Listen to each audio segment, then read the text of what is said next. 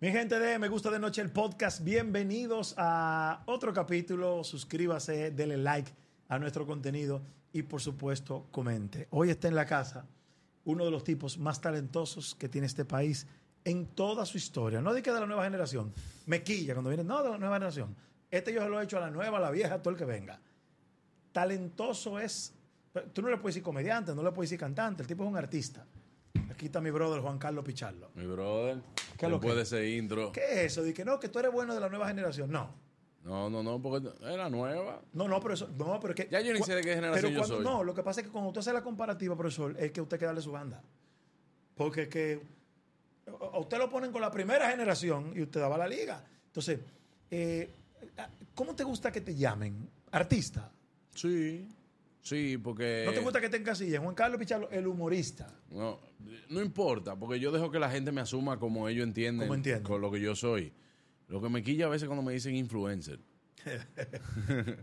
Digo, somos influencers, profesor, Claro, también. sí, somos influencers, pero antes, ¿qué era un, qué era un influencer para ti? Un influencer una persona que tenía, eh, eh, influye sobre las... La toma de decisión y de otras personas Siempre por- ha habido influencers. Claro, Todo el tiempo. siempre ha habido Michael influencer. Jackson era un influencer, Michael Jordan era un influencer, Juan Claro. Bosch era un influencer, Claro. Peña Gómez era un influencer. Claro, bueno, la- para mí el- el- la política fueron los primeros influencers. Los primeros influenciadores duros. Claro. Puente de la 17. Claro. Sin picapollo y sin nada. No había, esos eran los primeros influencers. ¿Por qué? Porque tenían, dominaban masas. Es verdad.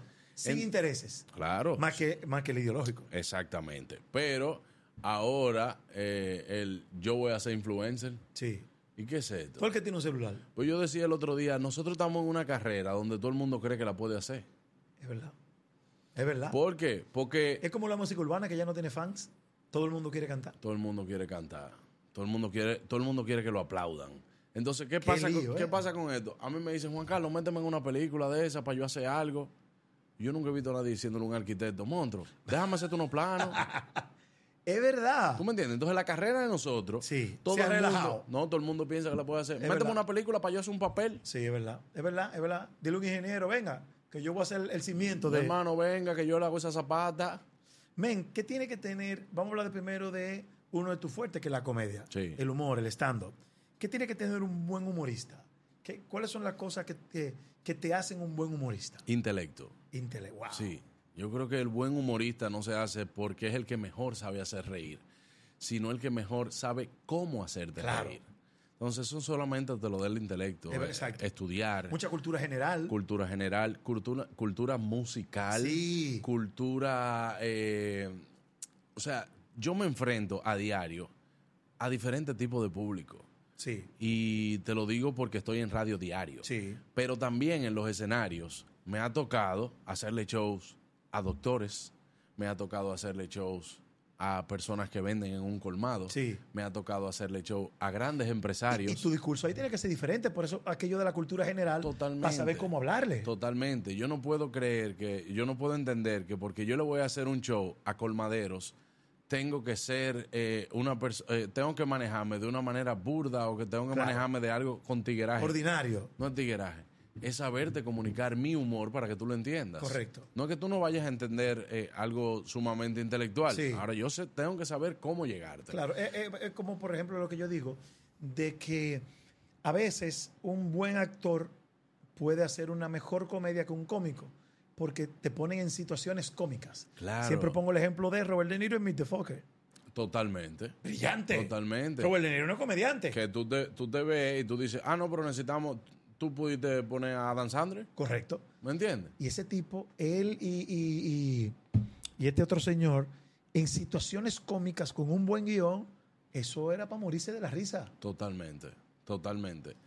Entonces, cuando, cuando tú combinas el, el intelecto con tu habilidad de hacer reír, Sí. Entonces, para mí eso te hace convertirte en un buen humorista. Siempre se ha dicho, no, los humoristas tienen que leer mucho. Yo no creo que tanto leer mucho, porque Es aprender más que todo.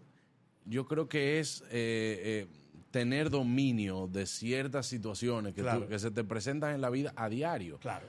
Hay gente que yo le digo que trabajan conmigo. A ti no te gusta leer, yo lo puedo entender, pero lee por lo menos el periódico. Claro. Sí, sí. Además, eh, eh, eh, parte de la comunicación en todo el espectro es la cotidianidad. Claro. Yo soy el humorista más raro. Sí. Yo no sigo carrera de ningún humorista. No. No.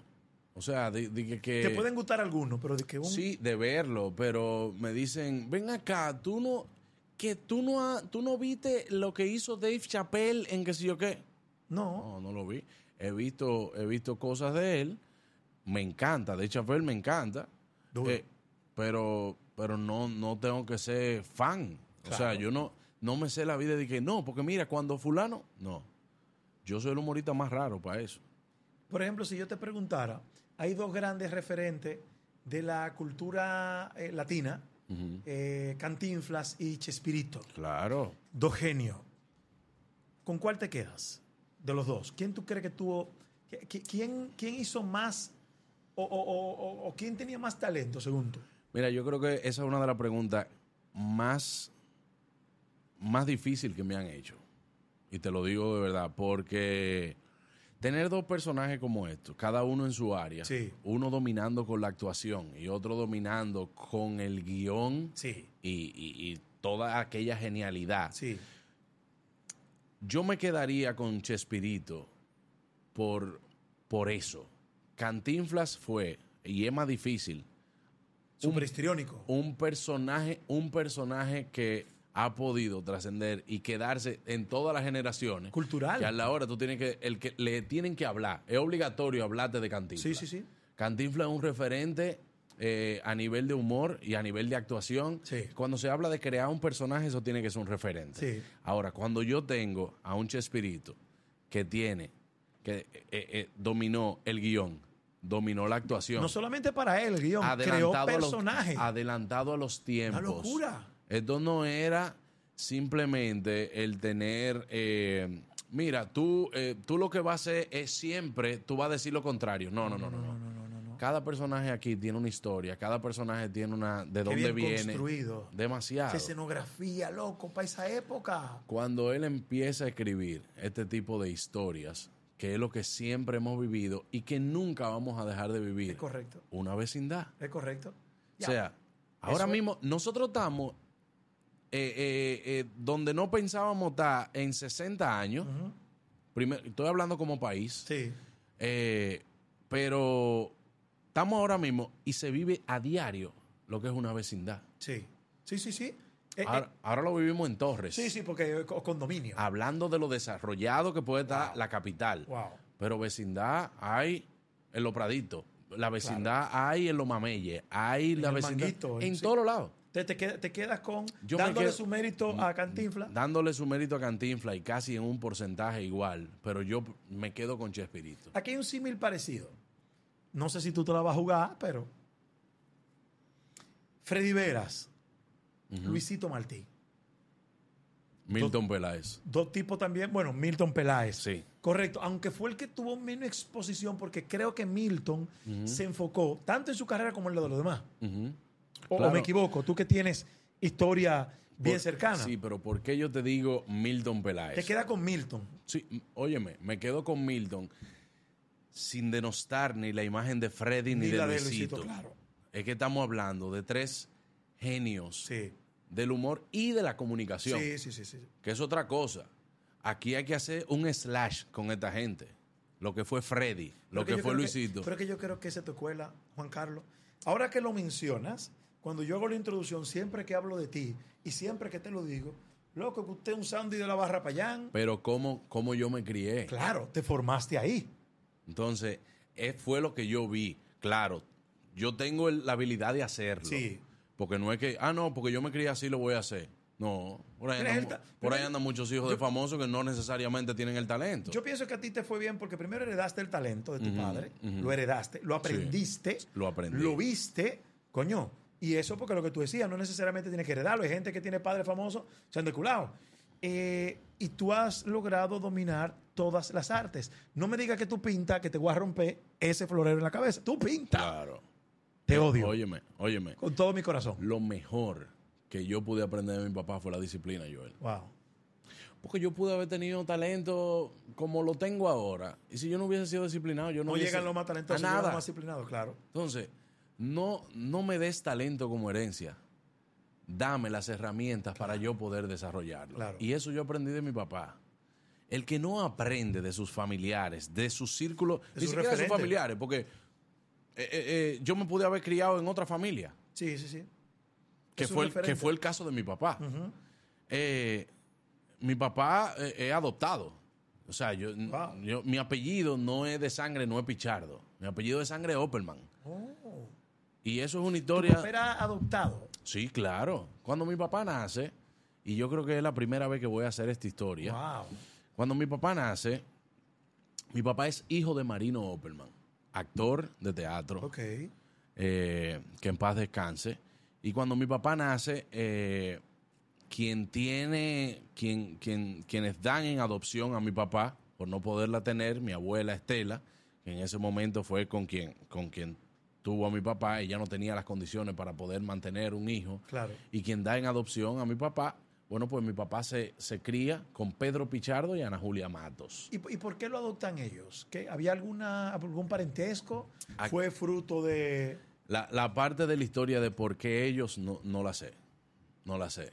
Ahora, yo me crié con ese es mi abuelo, esa es mi abuela, este es nuestro apellido. Esto no- yo no supe esa historia hasta adolescente. ¿Y no hubo rencor nunca de tu padre De mi padre sí. hacia... Sí. Sí. Sí. De mi padre sí hubo rencor hacia, hacia ¿Su padre Marino. Sí, claro, porque, porque imagínate, o sea, ya siendo un niño, a mi papá lo llevan a, a donde Marino y no, no hubo forma de, de que hiciera caso. E- Eso es una película Y, totalmente. y le dijeron, ese es tu papá biológico. Luego después se encuentran cuando ya mi papá en Teleantilla, Claro, pegado. eh, eh, eh, pegado, eh, era director de, pro- de- de programación en Teleantilla, Sí. ya todo eso, ya luego se encuentran, hablaron un rato y todo eso, pero bueno, nunca mi papá me llevó como que es de tu abuelo. ¿Tú, tú piensas que tu papá nunca per- lo perdonó? Eh, yo creo que no. ¿Y Yo- tú? Yo creo que no. Yo sí. Yo sí. Incluso cuando mi abuelo biológico fallece, yo voy a la funeraria. Te digo, nunca me llevaron, nunca sabía dónde vivía, nunca nada. Eh, yo voy a la funeraria en una representación de su sangre. Yo dije, yo soy su sangre. Claro. Yo tengo que estar ahí. Claro. Yo lo que no entré a verlo Pero estuviste ahí. pero por mi corazón que me decía, si no te conocí en vida, no te quiero conocer la muerte. Claro. Y, y- y mira qué paradoja. Y hoy en día sí tengo, tengo familiares, o sea, de eh, eh, Opperman, José Opperman y yo somos primos, Claro. primo hermano. Primo hermano. O sea, el papá de tu papá es hermano del papá de Hopperman, No, eh, Opperman, la mamá, la mamá.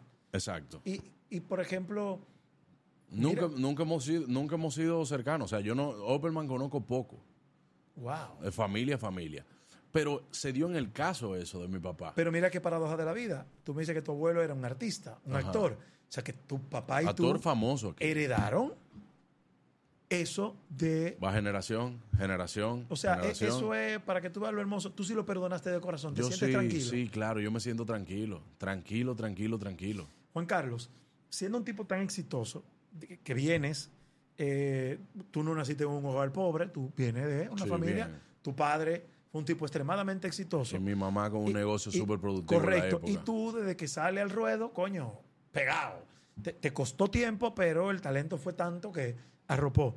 El ego te ha jugado malas jugadas. ¿Hubo en algún momento que esa película de Yo soy Juan Carlos Pichardo, mierda, me gané tres soberanos uno atrás de otro, eh, considerado uno de los mejores stand-up comedy, todo el mundo reconoce que tú eres uno de los artistas más completos que hay aquí.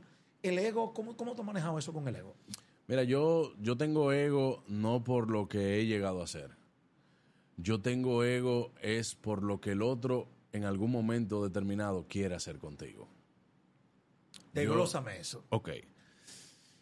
Todos tenemos egos. Sí, claro. Todos. Y en la clase artística se ve muchísimo más y se ve muchísimo más reflejado. Sí, sí, sí, sí. porque estamos muy expuestos. Sí. Y hay veces que tú ves y ay, pero qué ego tiene. Hay, hay gente que a mí me ha dicho, tú eres muy odioso porque tú entraste a... Yo te vi entrando a un restaurante y te sentaste y tú ni siquiera...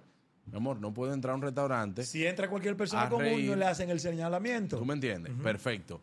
Pero eh, hay veces que, que hay personas que atento a que tú eres artista y tienen ese acercamiento vía las redes sociales y todo, quieren herirte el ego. Ahí sale el ego de Juan Carlos. Claro.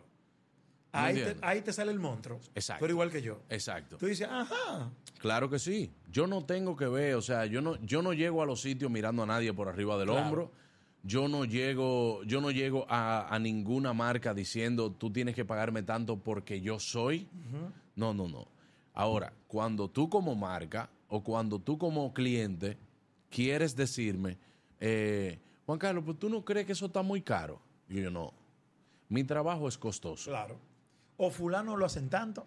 Eh, no, no. Llame a fulano. A mí ni siquiera, porque, porque en algún momento me, a- me han dicho, mira, pero eh, pero fulanito trabajó con nosotros el año pasado y lo hizo en tanto. Y yo, mi amor, no somos la misma gente, llámalo Claro. que quizás él te lo pueda dejar tan Claro. más barato de ahí. Claro.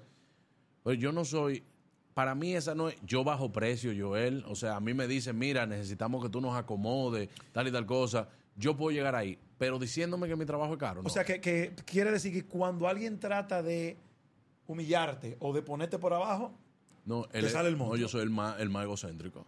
El más. Cuando a mí me dicen di que, que eh, pero no más que yo, por eso. no, como esto va editado, cuando me dicen Juan Carlos, ¿tú eres come mierda? Sí. Sí. No, más que usted nadie, profesor. Profesor, ¿y por qué que la gente piensa que yo soy de que de ahí? Porque es que yo, soy- yo creo que yo soy igual que tú. Yo me voy a respetar, loco. No. Y yo sé lo que yo valgo. es que no hay, no hay forma. O sea, yo no llego a ningún sitio diciendo, mire, yo soy Juan Carlos Pichardo. Claro. Ahora, tampoco asumo de que todo el mundo me conoce. Claro. Ahora, cuando tú me conoces y tú quieras a mí ponerme por abajo, entonces ahí te sale el ego. ¿A dónde está el monstruo? Ahí sale el monstruo. Claro. De, de todo lo que haces, ¿qué es lo que más disfrutas hacer? O sea, haces de todo, pero Sí. tú cantas, actúas, eh, haces estando. Lo que más te siente en tus aguas. ¿qué? Haciendo stand-up. Haciendo tengo, tengo una respuesta inmediata del público. Si tú me preguntas, Sí. lo que más me gusta hacer es la música. Eh. La música es lo que yo amo Sí. eh, a nivel artístico. Eh, pero lo pude mezclar con el stand-up Claro, y por maravilloso. eso, ¿no? Y la gente, me- la respuesta ahí mismo. No es lo mismo que tú grabar un video y, y mostrárselo a la gente. No es lo mismo que, que tú haces una película. Señora, hacer película es lo más difícil del mundo. Sí.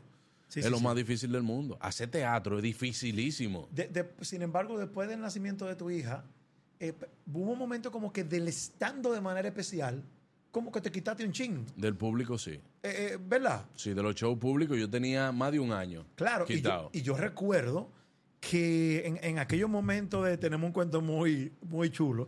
Juan Carlos, después de haberse do- dos soberanos corridos, estamos en el premio, el que ha sentado delante de mí. "Eh, comediante del año, párese, profesor. No, profesor, le- párese, le dije. No, que mire, que ya van que se pare. Y el ganador es Juan Carlos Pichardo. Le digo, párese, que le estoy hablando. Todavía me duele el manoplazo que tú me diste de atrás. Profesor, se lo dije. Profesor, entonces, ¿por qué ese año eh, del estando público, de, de quítate? Eh, mira, yo creo que me acostumbré. Creo que me, me puse en una zona de confort muy fuerte. Sí. Porque yo estaba fuera de los escenarios públicos haciendo stand-up, pero yo no dejé de trabajar ni un mes haciendo Nunca, show. nunca, claro. O sea, yo todo el Show tiempo. privado. Entonces tú dices, wow, pero mire, este mes yo tengo cuatro shows, este mes yo tengo dos shows, este mes, bueno, está flojo, tengo uno, pero no dejo de tener. Entonces yo tenía un año y pico trabajando mensual, show privado. El show privado tú no tienes que hacer promoción. Nada, nada, nada, que eso está listo. Usted eh, Usted llave ve en mano, llave en mano. Usted Llave- llega y le va su cuarto. Exacto, tú no tienes que hacer nada y ya tú llegas y tu pago, antes de salir de tu casa, tu cuarto tú No, lo tienes ahí. Además, yo pienso que en el nivel artístico que tú estás, tú te podías dar ese lujo. Sí. ¿Por qué? Porque es como los cantantes que agarran y duran un año sin grabar y vienen y graban una producción. Me puse en una zona de confort porque también yo no tengo la planta pagada. O sea, yo tengo una yo tengo una empresa que está Eh, espérese, todo el tiempo. Espérese, profesor. Me gustó esa y la voy a acuñar. Que su planta no está pagada. No, nunca. ¿Qué? Yo no he dejado de trabajar desde los Nunca. 14 Eh, años. Eso es verdad. Eso desde es los verdad. 14 años. Y tú o sea, tienes- y la tú- pandemia me apagó como humorista y como, y como entertainer. Y yo me puse a cocinar. Sí. Es que no puedo, o sea, no es que, no es que yo soy workaholic, por así llamarlo. Sí, claro. Pero, viejo, ¿cómo yo me quedo sedentario, un tipo que está tan activo todos los días? Es verdad. He visto surgir cientos de stand-up comedy y de gente que hace humor. Sí. Fruto de lo mismo que estábamos conversando, de que las redes sociales permiten que cualquier persona con o sin talento tenga la exposición. Todo el que está haciendo stand-up comedy, se ha relajado un poco eso. Tú sientes que pasa igual que en la música urbana, que todo el que quiere cantar graba un tema. Mm, mm, ¿Cómo, cómo, cómo, cómo lo ves tú como un experto en el área? eh, hace mucho tiempo era lo que nosotros queríamos, como humoristas. Esa explosión. Sí, porque aquí era Carlos Sánchez. Sí. Sí, porque aquí era después de un momento Carlos Sánchez y la guagua. Eh, con la much- los Sí, muchachos sí, del sí. colectivo La Guagua. Y después era Carlos Sánchez, La Guagua y La Receta, cuando yo estaba en el grupo de La Receta. Decíamos, aquí hay tanta gente con talento, de verdad, para hacer humor, y no se atreven, pero después no tienen dónde tampoco. Claro. Empezó primero en Candem, aquí en la, en la Gustavo Mejía Ricard, y empezaron a hacer open mics. Sí. Que eso, eso empezó con Tomás, Tomás. Echavarría y, la- y los muchachos de La Guagua Tomás, que es el propietario de- de- del del Comedy Club. Exacto. Luego surge entonces el Comedy Club. Tomás se queda ya como, como Cabeza. Como cabeza de empresario, Tomás. Ese tipo ha hecho un gran aporte al humor dominicano. Ese es el gym, el, Y- el gimnasio del Y humorista. creo que no ha sido valorado en su justa dimensión. Por nadie. Totalmente. Por nadie. Eh, mira, que he visto a Tomás una sola vez en mi vida. Pero ese tipo ha hecho un aporte tan grande al humor y a tantos talentos de abrir un concepto como este que funciona y funciona bien. Claro. Donde van superestrellas como tú, como Carlos Sánchez, como Ariel Santana, como Elías Cerulle, como Stalin, pero donde van otros muchachos que están empezando también. Claro, entonces por, a eso me refiero y por eso te digo que no es que sea relajado, es que con el Comedy Club aquí se le abre un espacio a todo el que quiera hacer humor. Exacto. Entonces se te da un espacio, se hace un open mic para que, hey Joel, tú quieres hacer humor, ven a humor. Y de ahí mismo tú te vas dando cuenta. ¿De qué es lo que es? Hay muchos que salen buenos y que, y que se han desarrollado de ahí. Otros que no dan pana y tienen que soltarlo. Ot- Otros que no dan para nada y tienen que soltarlo. Y otros que no dan para nada y lo siguen intentando. Claro. Que eh, no ha encontrado una gente que le diga, viejo, no das para eso. ¿Quién es el mejor stand-up comedy dominicano? Ahora mismo, Sí. Yo te puedo mencionar cinco. Ajá. Que te lo puedo decir ahora mismo. Sí. Ariel Santana. Duro. Está Starling. Uf. Te estoy hablando de la nueva. Starling. No, te estoy sacando a Carlos Sánchez por Sí, un sí, plato aparte. Sí, claro. Starling, para mí es muy bueno. Elías Cerulle. Elías Cerulle, un Tiene demasiado. Pío. Pío. Pío, eh, que tiene muy, muy, muy buen Tiene eh, muchos eh, recursos. show. Eh, y Noel Ventura. Noel Ventura. Noel Ventura tiene eh, esto. Tengo personajes, tengo. Sí, sí, sí. Que a Noel Ventura ha sido el único humorista en este tiempo que le acepta a un personaje arriba de una tarima haciendo stand-up. Mira si el tipo la tiene. Cónchale, sí. Porque no se ¿Desde cuándo tú no estila- veías eso? Es verdad. No se estila que un stand-up use personajes Claro. en una tarima. Entonces, Noel Ventura. Él es muy bueno. Entonces, tengo, tengo con Noel Ventura una magia especial Sí. en el humor que si alguien viene de la nueva generación, hacemos un personaje, le voy a decir, no, papá, eso pasó. Sí, sí, sí, sí. sí. Ya eso pasó. Sí. Noel Ventura viene y te hace cinco personajes vistiéndose y todo con su personaje que la gente se lo compra. ¿Tú reconoces a Raymond y a Miguel como los reyes del humor? Sí, Sí. totalmente. ¿Por qué? Porque que han hecho cosas que han...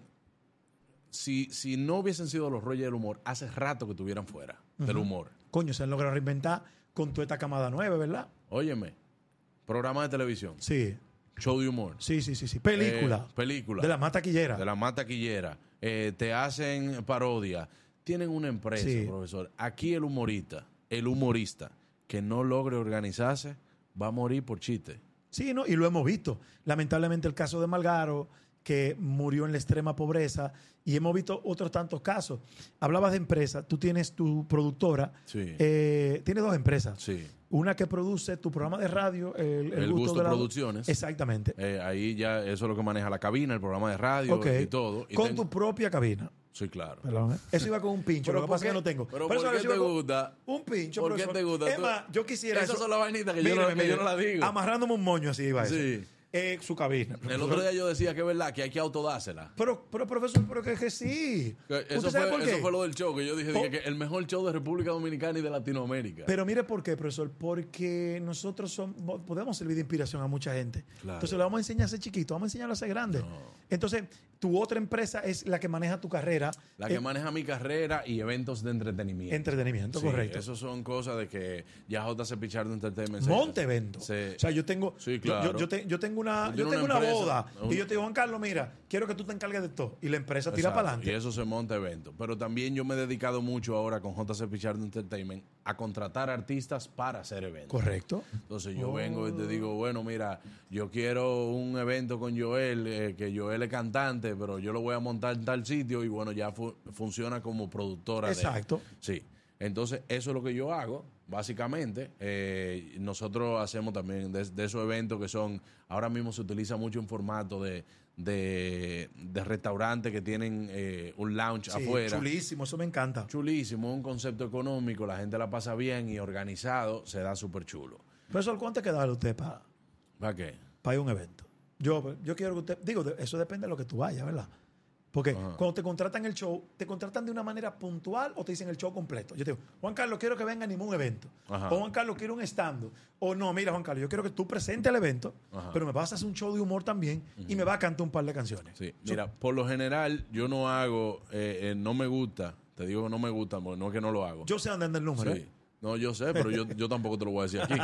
llamen, llamen allá a, a JC Pichar. Y coticen. Y coticen. Por lo general a mí no me gusta ser el animador de un evento y el mismo que te hace el show.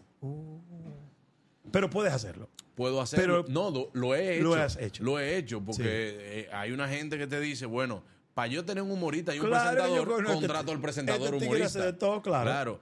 ¿Y por qué te digo que eh, eh, no me gusta? Tú empiezas con una, una formalidad o tú estás animando el evento y después que tú tienes a gente en alta, ¿cómo tú le dices que te presten atención para que yo te voy a hacer chiste ahora y que te voy a invitar a fulano? Yo le digo, mira, yo te puedo hacer una Es verdad. animación jocosa Es verdad. y una animación que de repente, bueno, te está animando en vez de Juan Carlos Pichardo, te está animando Don Francisco, pero que entonces después, mira, vamos a hacer una canción Sí, y jalo sí, una sí. gente y canto. Y ahí te invito a alguien, pero cuando yo tengo que decirle, Samuel, monta el piano ahora, que después que yo coma vamos a hacer un show. ¿A qué le dices que no? Normalmente. Le tengo pánico, pánico a los shows abiertos. De que tú me llames, que mira, tenemos una actividad en un parqueo, eh, tenemos una tarima montada. Hay una tarima en las tenemos- patronales. Tenemos buen sonido. ¿Por qué? Por las condiciones Por la que no están garantizadas. Pero por la condición. Una vez, a mí se me tergiversó algo que yo dije de, de que. Y salió ese titular, incluso ya yo hice la pase con, con mi amigo Richard Hernández. Sí. Porque en ese momento yo dije. Te mira, quillaste, sí. No me quillé. Y no fue que él lo, no fue que él lo puso, fue que se me malinterpretó de allá para acá. El contexto, sí. Mi show no es para patronales. No. Ok.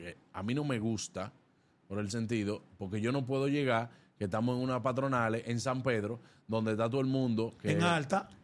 Ya, ya está tocando eh, eh, eh, Rochi. Rochi, y que después vengo yo a hacerte un show donde yo entiendo que el show y el formato que yo tengo No aplica. hay que prestarme atención. Sí, sí, sí, claro. Porque el humorista hay que prestarle atención. Y la gente- mucha gente no entiende eso. un artista te puede estar cantando y tú puedes estar comiendo y viendo tu Tú artista. correcto. Pero el Eh, eh, humor. El, humor necesita atención. De hecho, en, en- en- en actividades que yo he presentado, que hay estando comedy, yo mismo le sugiero a la gente, no den el buffet mientras el humorista está. Eso está en mi contrato. Porque la gente se para a buscar la comedy y tú haciendo chistes como un Está en loco. mi contrato. Que es yo un rider. Me he ido. No, yo no tengo rider. El rider mío. rider? No, yo llevo mi micrófono mío y le digo lo único que necesito es si tú me quieres brindar algo. Hay una botella de agua y lo único que necesito es que la bocina esté bien. Eso no es humildad. Populismo. eso no es populismo, no humildad, pero bueno, mira, pues sí. yo no Maluma como, sigue sus no, su yo no- vaina, yo no como una hora antes de hacer un show. Ya. Su vino. no, no bebo, no bebo mientras estoy haciendo un show. Al menos que el show sea mío, que yo vaya a hacer, por ejemplo, como en Chao Teatro, en el vino, comedy. profesor. no, yo un traguito de ron. Ya. Yo me tomo un traguito de ron. Si el show es mío ya, que yo voy a hacer como en este tipo de teatro, que son muy íntimos, Sí. digo, señores, vamos a tomar un trago. Claro. Pero si, yo estoy- si tú me contrataste, yo no bebo alcohol. Se tufo alcohólica arriba el cliente. que, Dime. Pasa que a ti se te olvida algo. O se te fue la letra de una canción y dice, el dueño dice, es que él estaba Es bebiendo. que él está bebiendo. Es correcto. Entonces eso no me va a pasar nunca. Porque estaba bebiendo, no. Usted está clarísimo, profesor. Profesor, recientemente en los premios soberanos usted presentó como figura principal la alfombra roja, con lo cual yo no estuve de acuerdo, ¿Por qué? porque usted tenía que estar dentro. Bueno, sí, eso, se, eso Yo quiero en, su soci- en su momento llegará. Quiero que socialice eso contigo. Y creo que este es el espacio para eso. Yo soy tu hermano. Se barajó todo. De hecho, en todas las encuestas, en todos los nombres salíamos tú y yo. Sí. Juan Carlos Joel, Juan Carlos Joel. Sí, sí. Es que era adentro, profesor. Usted y yo tenemos tiempo hablando de algo, profesor. Sí, Nosotros estamos trabajando la hora. Porque en el mañana vamos a quedar claro. poco. Pe- Pero, pero Pero ¿qué pasa? Fueron por lana y salieron tranquilados. Con todo el respeto. Sí, Mira y- qué pasa, es un asunto de momento histórico. Yo le tengo muchísimo respeto a Julio Zavala. Yo lo admiro Me demasiado. parece un tipo sumamente talentoso. Ahora, hubo factores que, que- que conspiraron para que no pasara. Julio tiene, tenía muchísimo tiempo desconectado del espectáculo dominicano. Claro. Desconectado del espectáculo dominicano. Ni bueno ni malo. Estaba desconectado del espectáculo dominicano. El poco tiempo con el que se armó el premio. Muy poco tiempo para ensayar. Entonces, ¿por qué teniendo el talento en el patio actualizado con lo que está pasando, apostar a eso? Pero no, no me quiero referir a eso. A mí lo hiciste maravillosamente bien. Gracias. Pero era adentro que yo quería verte. No, yo también. En algún momento, porque tengo como seis años sonando de que, mira, quiero ver a Juan Carlos. Pero yo no hubiese cogido Juan Carlos y. Honey, Juan Carlos y Pamela. Juan Carlos yo no lo hubiese cogido adentro, entonces siendo tú. ¿Por qué? Por eso mismo. Porque es que demasiado talento para, pa, eh, eh, lo voy a decir, para desperdiciarlo en una alfombra, sin, sin desmeritar la alfombra. No, pero te voy a decir algo, Joel. Ahí es que yo te digo, y por eso tú puedes ver, que yo no tengo ego con, con- con con relación al trabajo. Cuando, cuando a mí me llaman para la alfombra, yo creo, y cada vez que yo lo veo así, bueno, está bien, nada más Dale la gracias alfombra. que no te llaman al lado mío. Nada más la alfombra. Y yo digo, eh, claro que sí, yo con todo, con todo el amor del mundo. Y además, eso yo lo vi como un paso. Es un paso. Él está afuera. Yo tengo un pie adentro. Y en algún momento sé que se me va a brindar la oportunidad. Ahora, cuando llegue ese momento será. Y, y- y eso va a ser perfecto. Sí. Va a ser perfecto. Es más, ¿tú sabes qué me gustaría? ¿Qué? Yo tengo tiempo proponiendo, yo digo que a mí me gustaría participar del guion de los premios y tengo algunos arreglos que a través de los años he podido hacer un levantamiento de cosas que pueden funcionar. Ya lo han hecho dos mujeres, lo han hecho dos hombres, Cuquín y Boruga lo hicieron. Vamos a hacerlo usted y yo. No, a mí me encantaría. ¿eh? Vamos a Pero hacer- que una vaina es que Para rodillete para ahí, Y profesor. más cuando tú tienes, y más cuando tú tienes química con tu copresentador. Profesor, vamos a rodillete para ahí. Aquí, óyeme una ¿Serio? cosa. Tú sabes lo que yo dije, y no porque estoy aquí ahora mismo contigo. Yo dije, aquí hay premios que hay que hacerlo eh, en Estados Unidos. ¿verdad? Una sola gente. Una sola gente. Lo otro, ponle el contenido y ponlo a él a hacer contenido. Sí. Profesor, usted maneja un premio soberano, usted no hay que ponerle a nadie al lado. Gracias, profesor. Y le digo la verdad, usted dice, vamos a hacerlo usted y yo. Ahí entonces va a ser otro desperdicio. ¿Por qué va a ser otro desperdicio? Tú vas a tener mucho para el premio. Coño, sí, no lo había visto de esa forma. Va a tener mucho para el sí, premio. sí. Yo quiero, yo quiero presentar el premio y quiero participar de la producción porque tengo, óyeme, desde la humildad te lo digo, Juan Carlos, como tengo tantos años yendo al premio, siendo nominado público, he hecho la alfombra cuatro veces. Loco, yo hice un levantamiento, me tardó dos años, de qué hay que hacer y qué hay que dejar de hacer para que sea mucho más dinámico. Pero esa conversación vamos a tenerla luego. Eh, ¿Tu niña cuántos años tiene ya? Bueno, mi niña tiene dos años y cuatro meses ahora. Qué Pero ya tú sabes que es la pila, candela, fuego. Y yo no descarto que también, también vaya a ser artista, porque es que to- No, eso es tiene- algo, tiene- algo fuera de lo común. Y el matrimonio, ¿e- ¿era lo que tú esperabas? Después de casarte, ¿superó tus expectativas? Dijiste, mierda, si yo me sueño esto, no me caso. es más difícil. Es más difícil después que. la convivencia es difícil. No, después que tú tienes hijos. El matrimonio es más difícil después que tú tienes hijos, Sí. porque ya eh, el noviazgo era, eh, tú bebiste agua, tú ves, hasta de un traguito de agua ya estaban pendientes a ti, ya todo se centra en, En el niño. en el niño. Sí. Y es más difícil porque llega un momento que tú quieres, eh, tú quieres tener esa atención que tú tenías como pareja, pero ya es como estábamos hablando en algún momento, después que tú tienes hijos, ya tu vida no es tuya. Sí. Ahora, es algo de lo que tú pasas mala noche, pasa lucha. Eh, tú dices, wow, estoy estropeado. Pero la qué, satisfacción- qué ápero. ¿Va a tener más? Mm, Yo por el momento no quiero tener No más. gemelo, profesor. No, no, yo por el momento no quiero tener más. Yo creo que tener, te- no lo descarto, no descarto poder tener más hijos. No es que me, yo no es que me cerré a la posibilidad, porque si tú te cierras la posibilidad, ah, tú no vas a ser tu mía y ya. Yo me la hice. Ah, bueno, pero, Muchas gracias. pero ¿cuánto tiene, profesor? Muchas veces tengo dos. Ah, pues ya, bien. Entonces, eh, yo no descarto la posibilidad. Ahora, yo entiendo que no es de que, voy a tener otro muchacho. No, Eso depende de muchas cosas. muchas cosas. Y siendo responsable, siendo, Siendo papá responsable. claro. papá responsable, tú dices, ok, ahora yo creo que puedo tener otro muchacho. Cuando tomaste la decisión de hacerte el procedimiento de la bariátrica, eh, Han pasado ya unos años, Cinco años ya. cinco años. Eso cambió tu vida completamente. Total. Total, en todo. En todo. Yo soy otra gente totalmente. ¿Extrañas a ese Juan Carlos? No, yo creo que la esencia del Juan Carlos de antes eh, siempre, siempre quedó, eh, pero no me... Yo perdono al Juan Carlos de antes. Perdono al Juan Carlos de antes porque fue un Juan Carlos que se falló a sí mismo, no le falló a nadie, se falló a sí mismo. O sea, yo, yo me vi en algún momento de que yo no tengo, yo tengo disciplina para todo y no tenía disciplina Para para, cuidar tu cuerpo. Sí. Para cuidar tu cuerpo, que es tu empresa. Tu, Claro, entonces lo perdono porque no lo juzgo. Hay veces que tú pasas ciertas situaciones en la vida de que tú lo canalizas por algún lado. Gracias a Dios que no fue en droga, Claro, que fue en que comida. fue en comida. Que otra droga la comida, Claro. pero, pero sí. En algún momento de ese proceso te deprimiste. Dijiste, coño, no voy a salir de esto. Eh, esto me está arropando. No, no puedo dejar de comer. Eh, mira, cuando yo me veía que yo utilizaba un micrófono headset, Sí. eh, pasé los shows porque en algún momento yo tocaba instrumentos dentro del show y todo eso, y, y se me oía la respiración. Claro. Ya, ya yo subía a un segundo piso y ya yo me estaba ahogando. Eh, yo veía que en mi vida no podía ser... No, y siendo tan joven, con ese sobrepeso, un candidato por un infarto, claro, Nueva York. Claro, entonces ya yo tenía que mandarme a hacer la camisa, profesor. Uf. Eh, y entrando en la puerta de Hilda Plus una vez dije yo, "Oh, oh". ya no más. No, porque aquí hay seis, aquí hay seis para tres más, más que yo. Entonces Ya yo, yo voy a tener opciones. Entonces yo no, yo no quiero opciones de seguir Claro. para arriba. Entonces no, ya. Y me siento súper bien ahora mismo.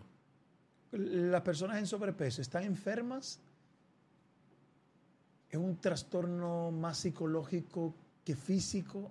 ¿Cómo, cómo tú lo, lo evaluarías? Mira, Para tanta gente que están pasando por ese proceso. Yo no, eh, ahí tendrían que, que entrar ya expertos en cuanto a psicología, en cuanto a, a todo eso. Pero yo creo que tiene que ver más con lo mental sí.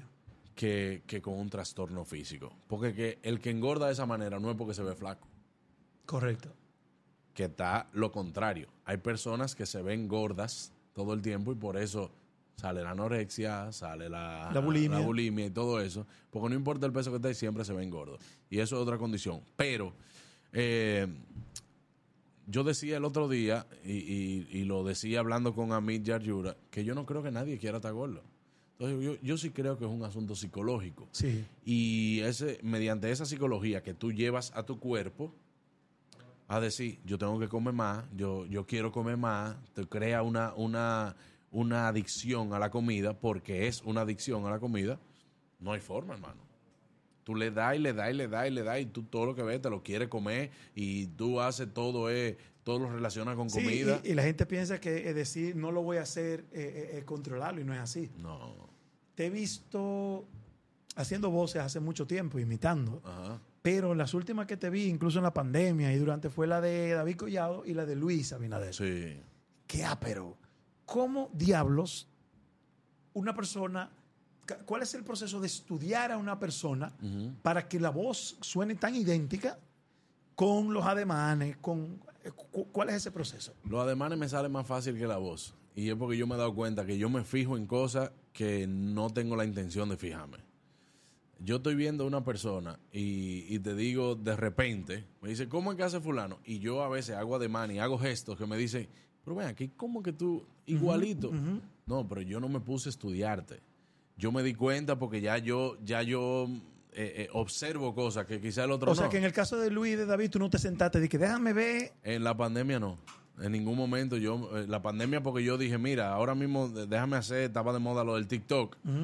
Y yo dije, déjame ver si me sale la voz de Luis Abinader.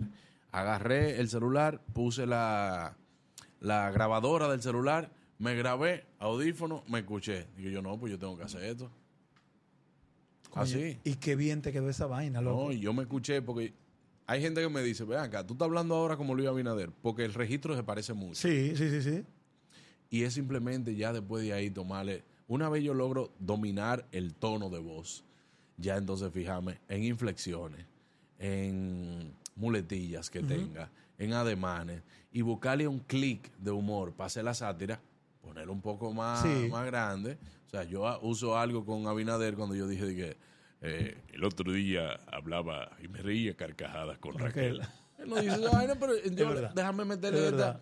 Porque todo debe llevar un poco de ficción para tú poder agrandar al personaje. Correcto. ¿Te sientes un hombre exitoso? Sí, totalmente. Pero no, no exitoso porque tengo 20 millones de pesos en un banco.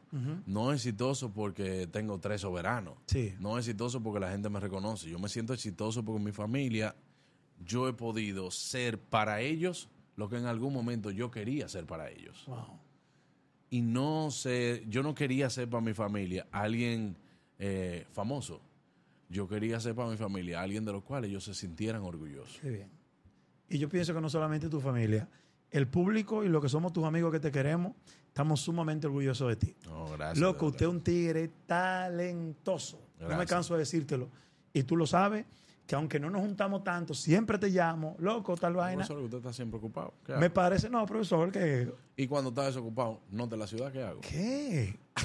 Usted está sobregirado de talento, mano. Gracias. De verdad te quiero mucho. Gracias por compartir este, este podcast porque la gente ve el éxito, ve los logros y no saben lo que hay detrás de eso, la disciplina, así la dedicación, el sacrificio. Y cuando digo sacrificio es quizás dejar de hacer otras cosas para enfocarse en lo que hay que hacer. Nosotros- y esa es la verdadera influencia. No, de verdad te lo agradezco. La gente también no sabe, por ejemplo, nosotros somos amigos full. Sí. Siempre que usted me ha llamado, siempre he estado ahí. No saben que tenemos más de seis meses por hacer este programa. Así es. Por hacer este podcast. Claro. Y, y- y cada vez que y, y- y cada vez que tú me dices, concha, yo no puedo ahora, yo lo entiendo y lo respeto. Claro. Porque yo no creo que haya nadie que haya salido más en Me Gusta de Noche en sus cinco Claro. años que usted, De profesor. los cinco años, sumándolo por día, yo tengo dos. ¿Qué?